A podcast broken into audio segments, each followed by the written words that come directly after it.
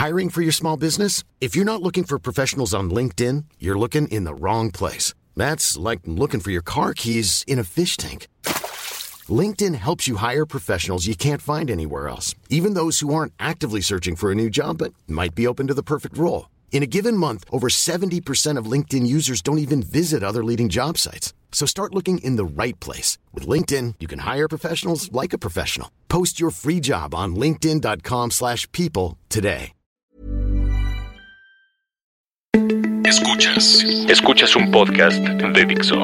Escuchas Linterna Mágica con Miguel Cane. Por Dixo. Dixo. La productora de podcast más importante en habla hispana.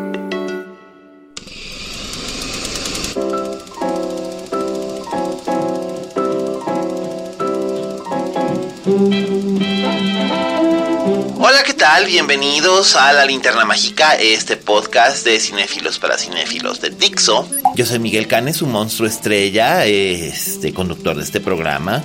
Eh, memoria de un montón de películas que parece ser que nada más he visto, pero que es un placer compartir con ustedes.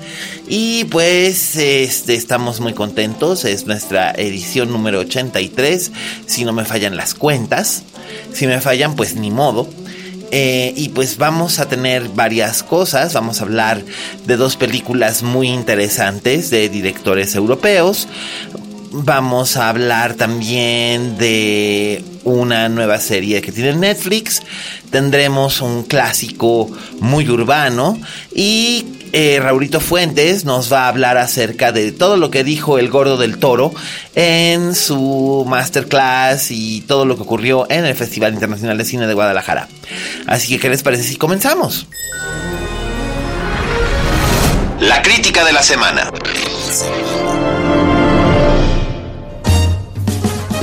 Ok, bueno, pues tenemos en nuestra reseña de la semana, eh, tenemos dos, cuenten las dos, eh, dos películas.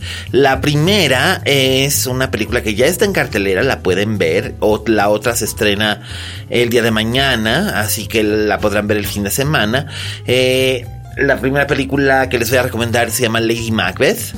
Eh, está basada en un cuento ruso llamado Lady Macbeth de Minsk y es una verdadera maravilla. Eh, el director se llama William Oldroyd, es su primera película y para ser su primera película la verdad es que está increíblemente bien realizada. La protagonista es una actriz que se llama Florence Pugh. Eh, yo la había visto haciendo un papel en Marcella, en la serie de televisión de Anna Friel que está en Netflix pero aquí hace un papel completamente diferente y sin embargo qué presencia tiene esta mujer. Es una barbaridad. Eh, la historia se desarrolla eh, a mediados del siglo XIX por ahí de 1865 por ahí en Inglaterra, en la Inglaterra rural, eh, muy lejos de las zonas urbanas, eh, donde una joven llamada Catherine eh, se casa con un hombre mucho mayor que ella, llamado Alexander, que es de ascendencia eslava. Y llega a vivir a la, a la casa familiar de él, una, una casa rural donde pues el dueño de todas las tierras es el suegro, un hombre cruel llamado Boris, que lo único que quiere es tener herederos y por eso decidió casar a su hijo con una muchacha joven para que ésta fuera fértil. Eh, pero pues por lo visto a Alexander lo único que le interesa es ver a su mujer en cueros, pero no tocarla. Eh, y ella pues prácticamente está encerrada en una especie como de jaula de oro, ¿no? No puede ir a ningún lado, no la deja hacer absolutamente nada y siempre le están vigilando ya sea su suegro o su marido. Eh, así que aprovechando un día que su suegro y su marido tienen que salir los dos por motivos de trabajo, ella se queda en la casa eh, con la criada que se llama Ana y eh, conoce a unos labriegos, unos trabajadores del campo que, que viven en, en, la misma propiedad y uno de ellos se llama Sebastián, este pues le gusta a ella, ella le gusta a él y empiezan a tener una, una relación ilícita. Y uno diría, ok, ya sabemos por dónde van los tiros. Y sí, sí, por supuesto, eh, la trama está como que muy claramente marcada y enfocada al hecho de que va a haber una infidelidad, eh, pero esto no es eh, tan obvio como en Madame Bovary, ¿no?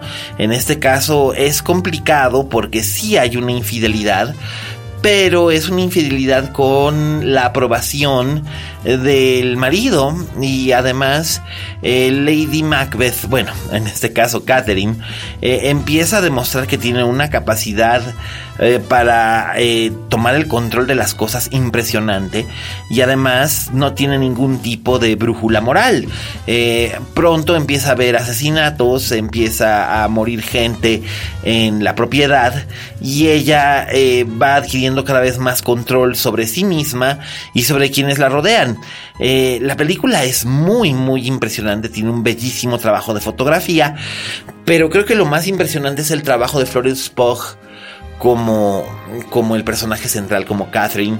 Eh, hace un, un espléndido trabajo, es es tremendamente convincente y persuasiva. Por un lado, tenemos que admirar su este su profunda indiferencia hacia todo y hacia todos. Y por otro lado está esta pasión ardiente que, está oculta en, en, este aspecto suyo tan frío y tan distante, estos vestidos con el puño cerrado y el cuello alto y las faldas kilométricas, y sin embargo hay algo debajo de todo eso que es ardiente y inquietante, muy, muy inquietante la película. Eso es lo que yo podría decir, es inquietante, es memorable, es notable y la verdad es que vale muchísimo la pena. O sea que olvídense de Lady Bird, realmente la Lady que tienen que ver es Lady Macbeth. Eh, sobre todo si tomamos en consideración que Florence Pugh solo tiene 22 años y que tenía 20 años cuando hizo la película. Es decir, una chica de 20 años que es capaz de proyectar de esta manera una interpretación con un personaje tan complejo y tan difícil es formidable. Eh, está entrando a, muy temprana edad en esta tradición de grandes actrices británicas como Glenda Jackson o como Vanessa Redgrave, eh, pero con una fuerza, con una entereza que la verdad no había yo visto en muchísimos años. Entonces tengo que, tengo que reconocer que es muy, muy impresionante. Y la película, pese a lo oscuro y lo deprimente de su trama, es muy, muy disfrutable. Así que yo definitivamente diría que este que tienen que ir a ver Lady Macbeth, eh, William Monroy, tenganlo muy presente. No sé cuál será su siguiente proyecto, pero eh, ya con esta película se ha logrado colocar como uno de los directores jóvenes más interesantes que han surgido en los últimos cinco años. O sea, yo diría que está casi casi al nivel de, de Damien Chazelle, por ejemplo. Y eso ya es mucho decir. Estamos hablando de Damien Chazelle, un, un, director muy muy joven, que fue el director de, de La La Land, fue eh, el director también de Whiplash. Y sin embargo aquí pues Oldroyd con Lady Macbeth pues le está dando le está dando bastante.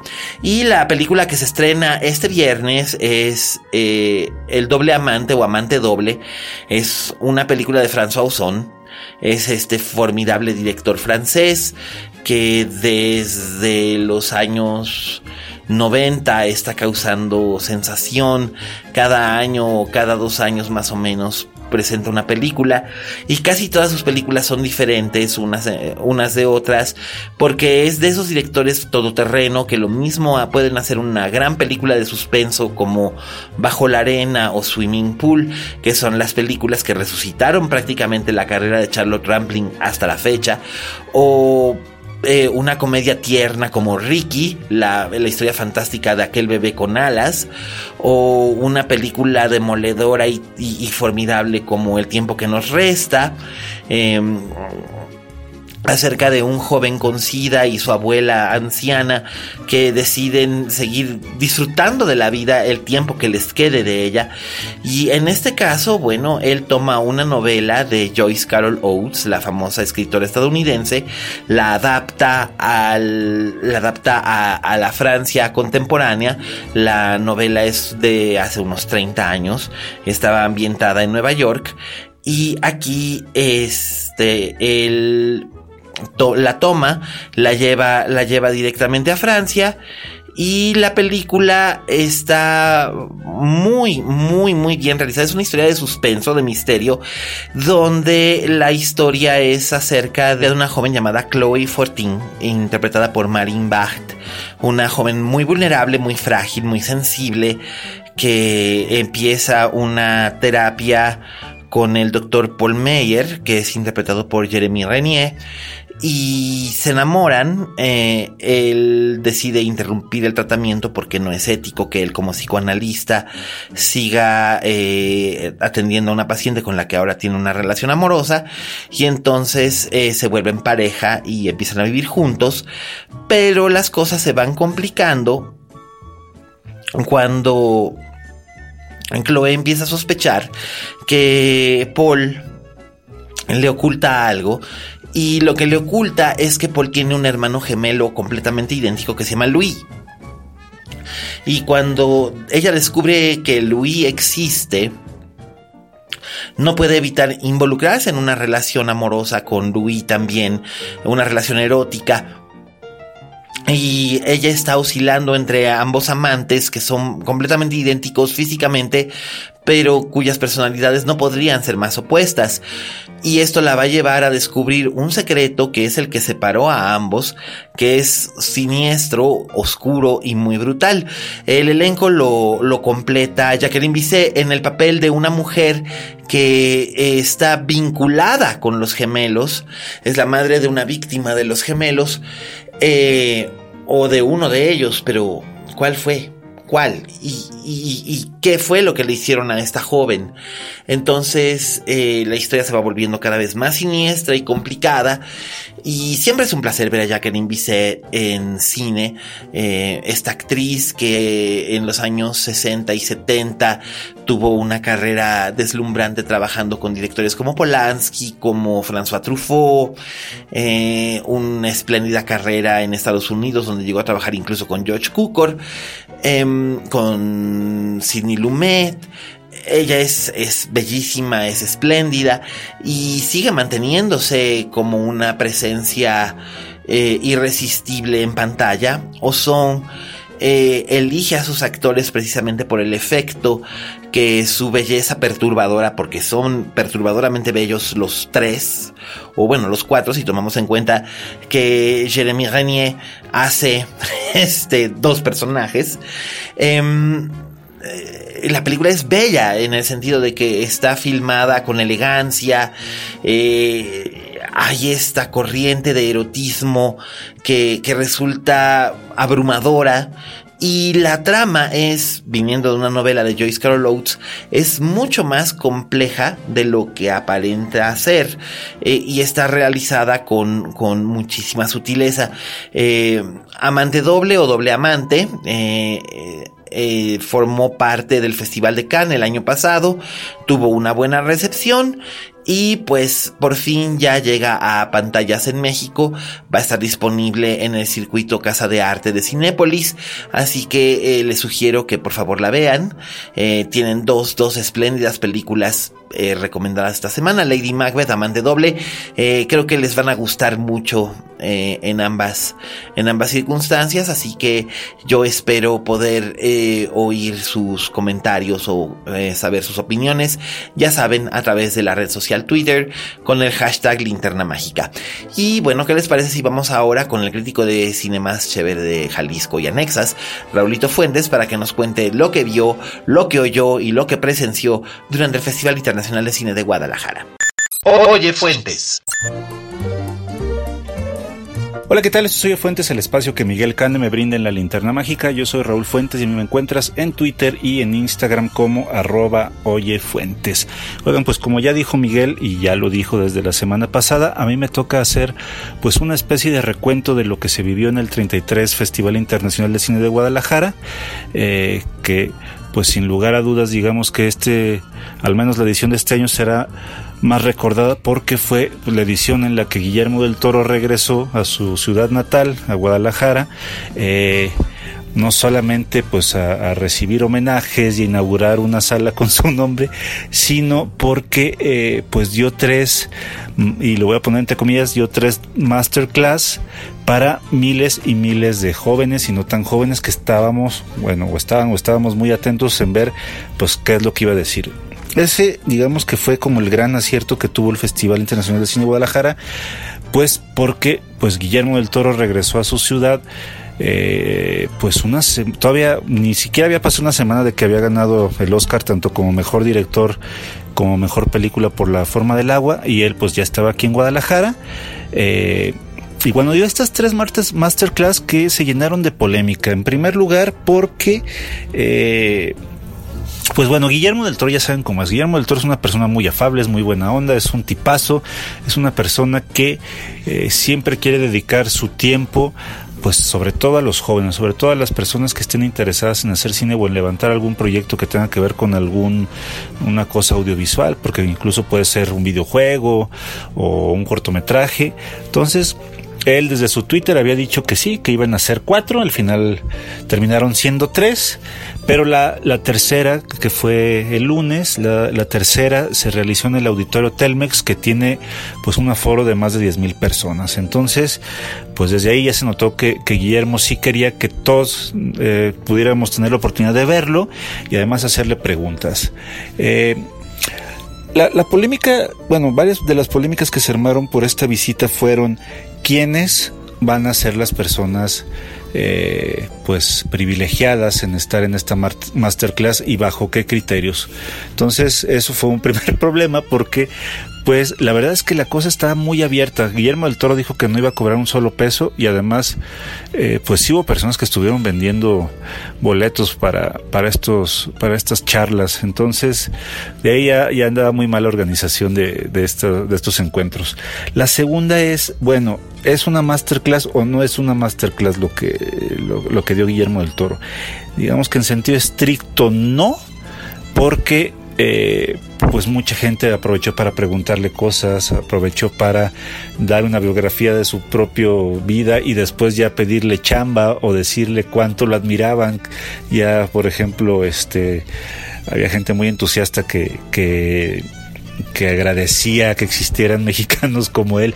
Este, bueno, hubo, cosas ahí como muy, muy incómodas, muy como de pena ajena, pero yo creo que lo que sí es rescatable o lo que es lo más valioso de, estas masterclass que Guillermo del Toro es que eh, a las preguntas más insulsas o obvias o sonzas eh, o el calificativo que le queramos poner, Guillermo del Toro eh, pues siempre las tomaba pues de buena gana, nunca se burló de nadie y sabía darle la vueltita. Digamos que si una pregunta a nosotros nos parece como muy, muy obvia, él sabía cómo eh, girarla de manera que se pudiera sacar algún aprendizaje de, pues de, de, estas preguntas. Y eso yo creo que es como la parte más, más padre que tiene Guillermo del Toro eh, en, su, en, esta, en esta faceta, incluso hasta de divulgador.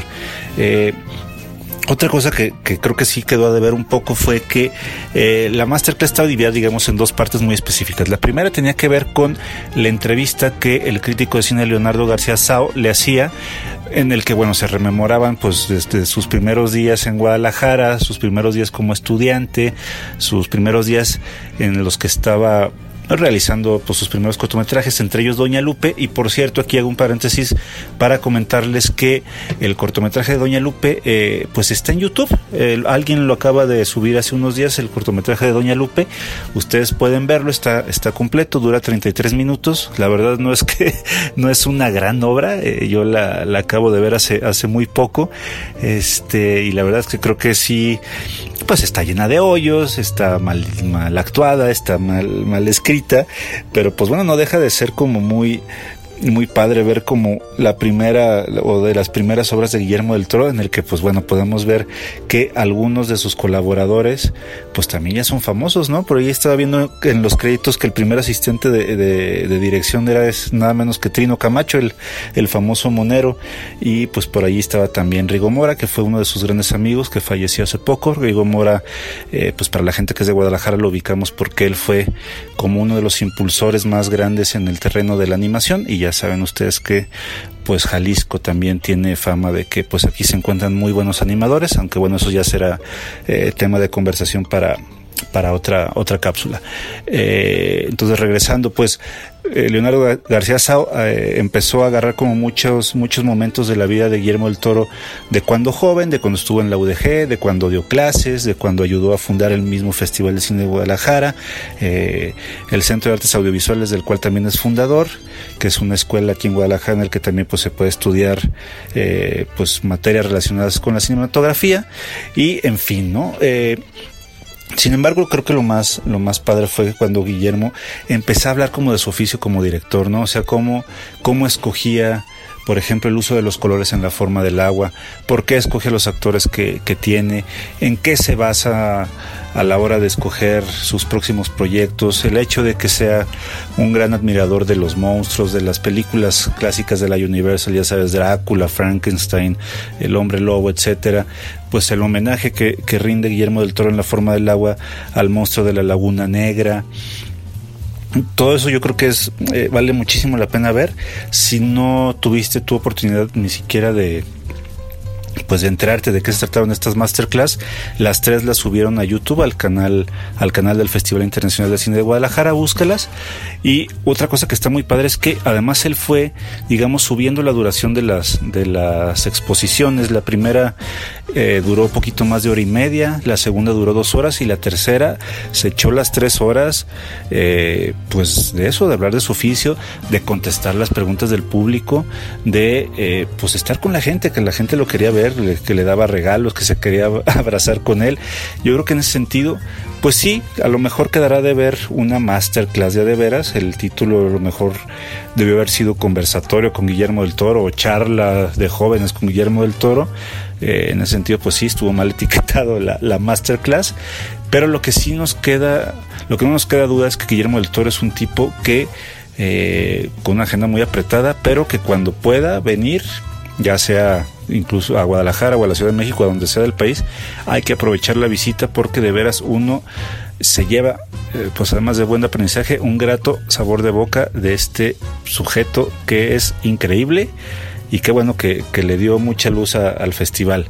Eh, otra de las cosas que, puedo yo rescatar de, de este festival que a mí me gusta mucho es que en el Festival de Guadalajara hay como una subrama que se llama el Premio Maguey. Eh, los premios que da el festival se llaman Premio Mezcal, pero hay un Premio Maguey. Y el Premio Maguey es el que se da eh, pues a la diversidad sexual, ¿no? Hay, hay una cosa ahí que, a mí me gusta mucho. Se proyectan películas de temática LG, LGBT y, y, y Q.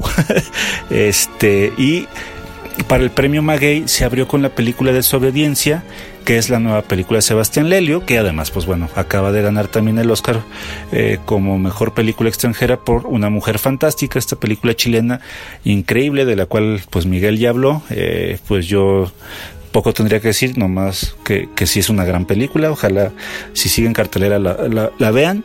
Y esta nueva cinta de desobediencia es una película protagonizada por pues, las dos Rachels de moda, Rachel McAdams y Rachel Weisz. Eh, Rachel Weisz interpreta a una mujer eh, judía que digamos que abandona su comunidad en Londres, eh, es una, pues una comunidad de, judíos ortodoxos, porque pues ella no comulga con esas ideas, ella es fotógrafa y además es lesbiana. Entonces, ella en algún momento pues tiene que regresar a esta comunidad porque su papá, que es el rabino más influyente, más destacado, pues muere y entonces tiene que pues enfrentarse con su pasado. Y en su pasado pues está una mujer que es interpretada por Rachel McAdams. Entonces, pues bueno, esa digamos que es la premisa. No tengo idea de cuándo se vaya a estrenar esta película porque pues otra cosa que tienen los festivales es que presentan películas que hasta meses después o incluso años después podemos ver. Ojalá, ojalá se estrene pronto porque a mí me parece que es una Muy buena película, creo que no está al nivel de una mujer fantástica, pero sí es una, sí es una película eh, pues muy linda, muy bonita. A mí me, me, gusta muchísimo Rachel McAdams, creo que es una actriz que a lo mejor se encasilló en demasiadas eh, comedias románticas, pero cuando hace drama, incluso me parece que ella, ella es lo mejor de la segunda temporada de True Detective, cuando hace drama me parece que es sobresaliente y en esta cinta en la que ella interpreta a la esposa de un judío ortodoxo, una, una mujer sumisa, pues ahí está muy bien. Y la química que tiene con Rachel Weisz me parece que también es muy buena. Eh, y es obviamente lo que vale más la pena de esta película. Entonces, si llega pronto a cartelera, búscala, se llama Desobediencia, del director Sebastián Lelio. Entonces, pues yo creo que con eso podemos dar por terminada la colaboración de esta semana. Eh, esperemos que, que, para el próximo Festival de Cine Guadalajara haya mejor organización, porque la verdad es que si tú ves las masterclass en YouTube, verás que la organización dejó mucho que desear, a pesar de que de las buenas intenciones de Guillermo del Toro, eh, y que si no has tenido chance tú de, de venir al festival, pues hazlo, porque la verdad es que se presentan híjole, 300, 400 películas, eh, muchísimas de ellas pues son iberoamericanas, es un, es un festival que tiene un ángulo distinto a otros festivales eh, de cine de México, entonces pues si te late mucho ver cine iberoamericano, pues este, prepara tus maletas para el próximo año. Y pues eso es todo, eh, espero que si tú tuviste chance de ver a, a Guillermo del Toro o si no tuviste chance pues búscalo en YouTube, la verdad es que vale mucho la pena, platiquemos, platiquemos de, pues de lo que dijo Guillermo del Toro, te cae bien, te cae mal, te gustó, ahora te cayó más mal. Pues lo que quieras decirme sobre Guillermo del Toro, yo encantado de platicarlo. Y pues nada, nos escuchamos la próxima semana. Yo soy Raúl Fuentes y estoy en Twitter y en Instagram como arroba oyefuentes. Hasta luego. Escuchas. Escuchas. Linterna Mágica. Fixo. Gracias, Raulito. Bueno, ya saben, arroba Oye Fuentes en todas las redes sociales. Este, pues ya oyeron el suertudote que estuvo ahí con este, con el gordo del toro y viendo películas mexicanas que con un poco de suerte llegarán en su mayoría a las pantallas en México, o al menos eso es lo que estamos esperando. Y bien, ¿qué les parece si vamos ahora a nuestra recomendación doméstica? Recomendaciones domésticas.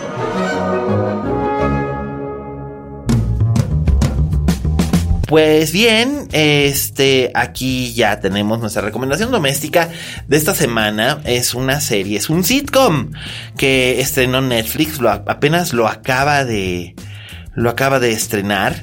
Y pues les voy a decir una cosa, la verdad es que me sorprendió mucho porque cuando lo vi anunciado venía como que sin mucha fanfarria y yo no sabía la verdad qué podía hacer, pero me acerqué por mera curiosidad y pues se trata de un sitcom de 10 capítulos que se titula On My Block. Está ambientado en Los Ángeles, en un vecindario que es completamente ficticio, en, del lado este de la ciudad, más cercano hacia, hacia la zona al sur del centro. Eh, es una zona más o menos riesgosa, son muchachos de clase trabajadora que están tratando de alcanzar un futuro entrando en la prepa y que están provenientes de pues familias inmigrantes, familias fragmentadas, eh, vienen huyendo de las pandillas o están siendo jalados hacia el mundo de las pandillas que es muy violento. Y los cuatro protagonistas, bueno, los cinco, porque hay un personaje que se vuelve protagonista que entra como en el tercer capítulo de la serie, eh, son interpretados todos por jóvenes actores completamente desconocidos, eh, con muy poca experiencia, que sin embargo esto ayuda a que sus personajes se vuelvan más entrañables. Eh, Ruby Martínez, que es el, el geniecillo que uno pensaría que es cierta cosa, pero en realidad es otra muy distinta de origen mexicano-americano, este interpretado por Jason Genau. Olivia, una joven hija de inmigrantes que son deportados y tiene que quedarse a vivir con una familia de amigos, es interpretada por Ronnie Hawk. Eh, Brett Gray interpreta a Jamal Turner, el hijo de un ídolo del, del, equipo de fútbol americano de esa prepa a la que van a ingresar, que detesta el fútbol americano. Eh, Sierra Capri, la líder del grupo, que es Monse Fini, es hija de una madre latina y un padre afroamericano. y Diego Tinoco, que es César Díaz, un joven de ascendencia mexicana, que está obligado por lazos familiares a unirse a una pandilla y uno de los principales ejes de la trama de esta serie es cómo sus amigos tratan de evitar que él se una a la pandilla de los santos, como, como se llama esta, que como ustedes saben, eh, el mundo de las pandillas en el área de Los Ángeles, en el área conurbada de Los Ángeles, eh, siempre ha sido muy complejo porque por un lado son muy respetados, por el otro lado son delincuentes, eh, llevan una vida de violencia, pero no pueden evitarlo porque tienen también unos vínculos eh, muy estrechos con la comunidad y con entre ellos mismos eh, se van heredando las posiciones en las en las pandillas y ese es el caso de lo que le ocurre a César Díaz que es el personaje que interpreta este este joven de ascendencia mexicana Diego Tinoco. Eh, me eché los 10 capítulos de la serie prácticamente de un centón, son 10 capítulos de 30 minutos cada uno. Eh, la verdad es que está muy bien hecha. Eh, muy sorprendentemente no, no condesciende a caer en los clichés ni en los estereotipos. El humor funciona y es un humor muy seco, muy sarcástico, pero muy bien logrado. Eh, yo no pensaría que es únicamente una comedia para chavitos. De hecho, yo la recomendaría para toda clase de público, especialmente para un público adulto y más discerniente, porque es muy inteligente, está muy muy bien escrita, muy bien planteada y los temas que plantea son muy reales, son son situaciones que uno ha leído en los periódicos al respecto de lo que ocurre en Los Ángeles en estas, eh, en estos vecindarios de lo que le llaman el inner city, eh, que son personas que están luchando por obtener una oportunidad para salir precisamente de estos guetos. Y es muy interesante lo que, lo que se plantea aquí. Eh, por lo regular, cuando vemos una serie ambientada entre chicos de preparatoria, eh, vemos una especie como de refrito de Salvados por la Campana o de Beverly Hills 90210. Eh, y en este caso, donde hay elementos que son muy Beverly Hills 90210, como triángulos amorosos, o muy Salvados por la Campana, como un personaje que es prácticamente el Screech, completamente incapaz de guardar un secreto y torpe como él solo, esos elementos están incorporados en estas historias que son mucho más, este, mucho más profundas, mucho más controversiales y polémicas. Y la verdad es que creo que es muy interesante y es una estupenda oferta. Eh, los 10 capítulos se van como agua. Eh, no les voy a soltar aquí ningún spoiler pero definitivamente deben verla y deben estar este, bien preparados para llevarse una o dos sorpresas en cada, en cada capítulo que vean. Eh, los jóvenes actores que, que, encabezan el reparto, especialmente Sierra Capri. Sierra Capri, no sé dónde estaba, de dónde sale, pero qué espléndida, espléndida joven actriz es. Diego Tinoco tiene una presencia de, de, de actor, de actor joven, de, de ídolo juvenil, que si es bien manejada podrá darle una estupenda carrera. Y la verdad es que todos están en un estupendo nivel actoral. No, no son, eh, no hay un punto débil que uno pueda encontrar en, en, este, en este ensamble de, de, elenco en On My Blog. Eh, On My Blog ya está disponible en Netflix, la verdad vale mucho la pena. Échenle un ojo, se las recomiendo vivamente. Y luego vienen y me dicen qué les pareció. A lo mejor les gustó, a lo mejor no les gustó. Eh, si no les gustó, pues díganme por qué. Si les gustó, la encontraron interesante. También me interesaría saber su opinión al respecto. Y bueno, esa es nuestra recomendación doméstica. Ahora, ¿qué les parece si vamos a nuestro postre? El clásico de la semana.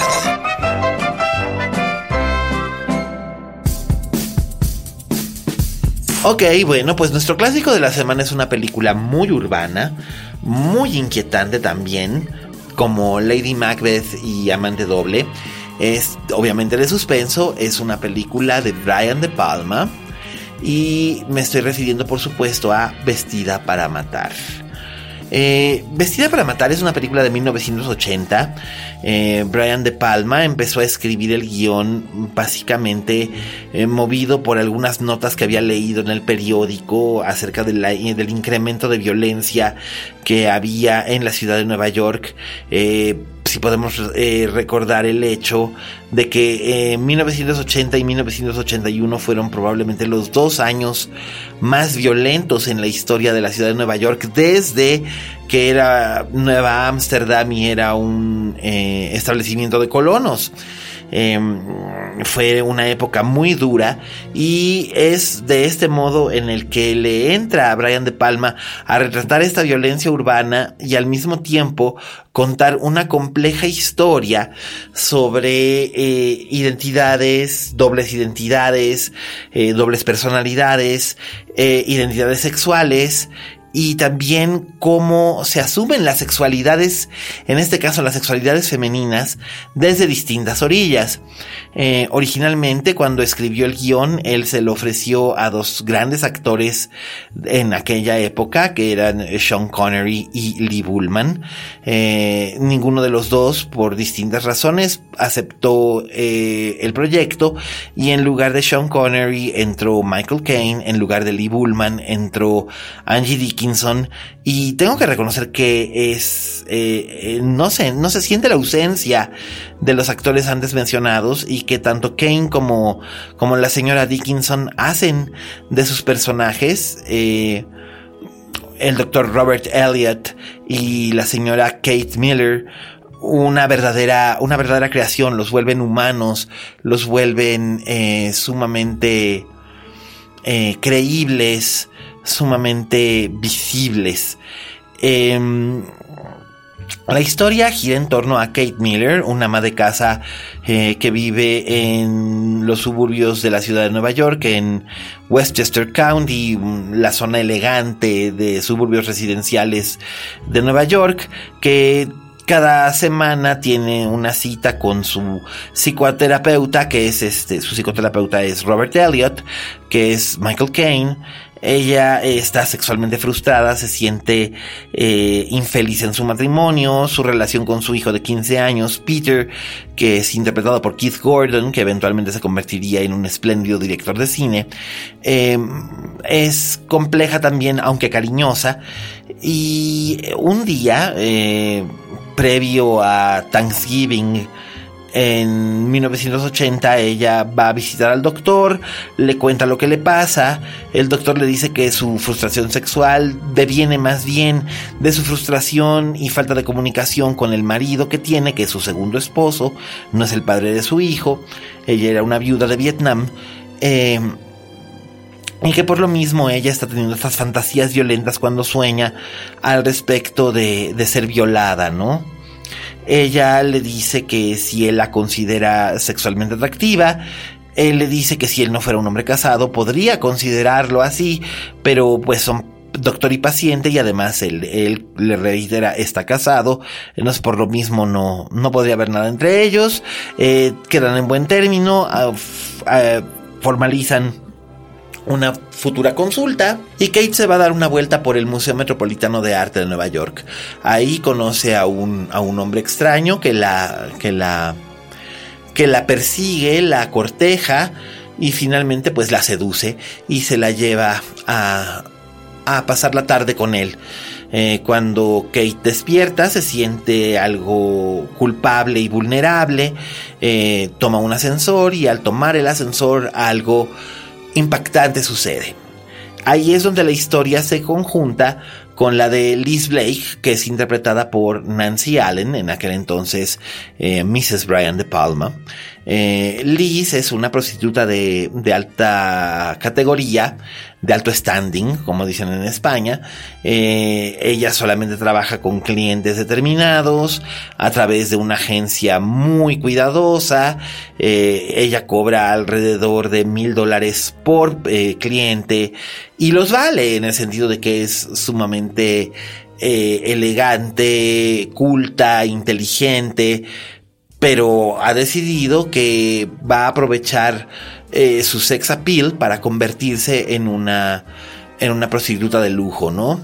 El asunto entre, entre Liz y Kate eh, las va a llevar a coincidir en un momento sumamente violento, en el que también figura una tercera persona, una mujer rubia con lentes oscuros y gabardina negra, y esta mujer eh, se vuelve el eje de toda la trama de Vestida para Matar, Dress to Kill.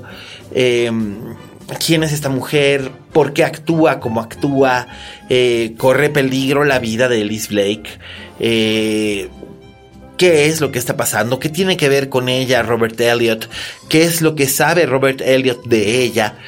Y Brian De Palma va construyendo y elaborando con muchísimo cuidado lo que principalmente es un homenaje de su parte a psicosis, en el sentido de que como hablamos en su momento cuando se hizo la disección de psicosis en este podcast, eh, él toma elementos que Hitchcock ya había manejado en su momento, eh, en ese sentido toma una actriz famosa para que sea la protagonista al principio de su historia.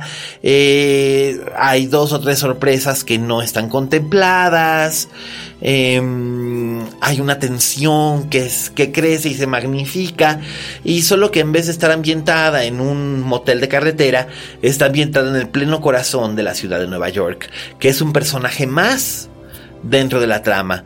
Eh, de Palma, en el momento en el que realiza Dress to Kill, ya tenía, eh, digamos, una cierta fama, la fama que adquirió cuando por fin rompió las filas de los cineastas independientes, cuando realizó Carrie en 1976 con Sissy Spacek, que fue también cuando conoció a Nancy Allen y se casó con ella. Eh, y él crea esta película que en ciertas formas es una de sus obras maestras del periodo.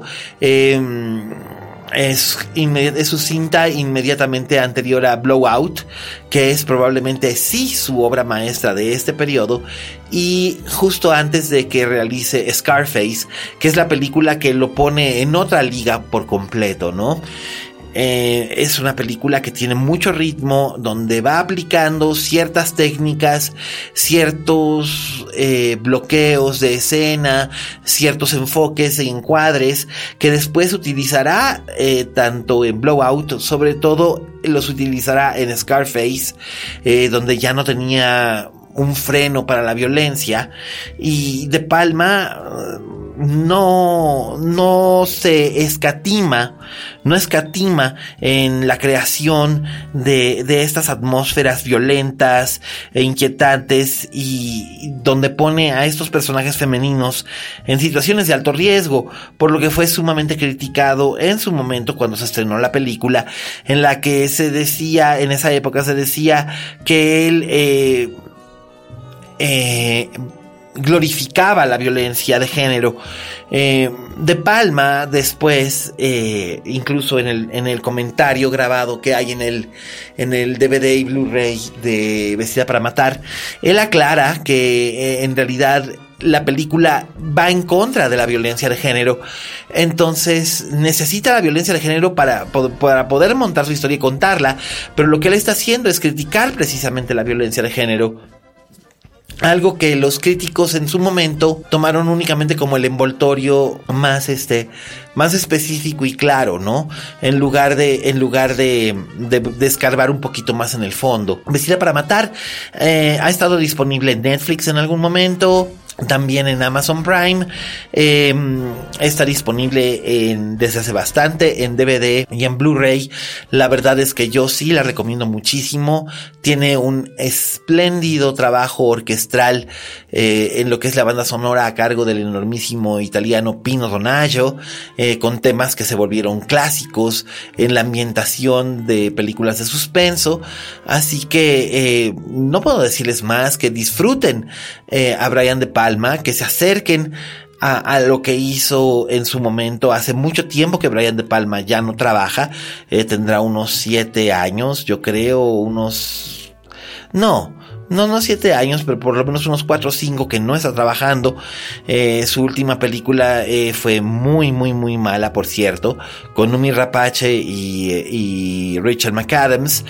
Pero hubo un tiempo en el que Brian De Palma realmente era un director muy trascendental y muy, muy importante, eh, Vestida para Matar es precisamente esa clase de cinta que es importante ver para poder comprender no solamente eh, la obra de un director, sino también cómo eran las cosas en un mundo que ahora ya solamente existe captado en esa película.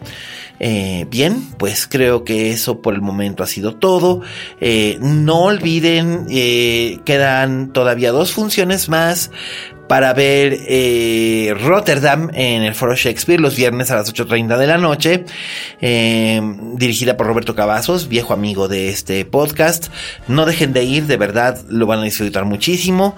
Eh, muchas gracias a todos los que nos escuchan, este, a mis tocayos, los Migueles Ochoa y Zárate, a Pablito Otero, que ya regresó de Londres, también a, mm, a a todos los que nos escuchan, a nuestro amigo Pepetón en Campeche, Pepetón Sosa, muchísimas gracias y gracias por los comentarios. Em, síganos enviando sus comentarios al, en el Twitter como arroba alias Cane utilizando el, hashtag linterna mágica. Eh, sigan disfrutando de, de, la programación de Dixo. Eh, muchísimas gracias a Fede en los controles. Esta vez estuvo Fede en los controles grabándonos eh, y por grabarnos y por la producción. también a Vero, a Dani, a Oscar y a todos los que hacen posible este podcast. Yo soy Miguel Cane, arroba alias Cane. siempre es un placer estar con ustedes ante este micrófono. Y recuerden, como dijo la Betty Davis, en este negocio si no tienes fama de monstruo, no eres una estrella. Hasta la próxima.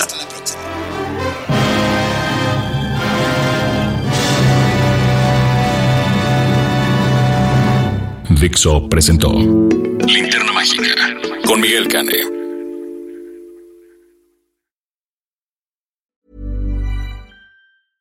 How would you like to look five years younger? In a clinical study, people that had volume added with Juvederm Voluma XC in the cheeks perceived themselves as looking five years younger at six months after treatment. Look younger, feel like you. Add volume for lift and contour in the cheeks with Juvederm Voluma XC. Reverse signs of aging by adding volume to smooth laugh lines with Juvederm Volure XC. For important safety information and to find a licensed specialist, visit juvederm.com. That's J U V E D E R M.com. Not for people with severe allergic reactions, allergies to lidocaine, or the proteins used in Juvederm. Common side effects include injection site redness, swelling, pain, tenderness, firmness, lumps, bumps, bruising, discoloration, or itching. There's a risk of unintentional injection into a blood vessel, which can cause vision abnormalities, blindness, stroke, temporary scabs, or scarring. Talk to a licensed specialist to find out if it's right for you.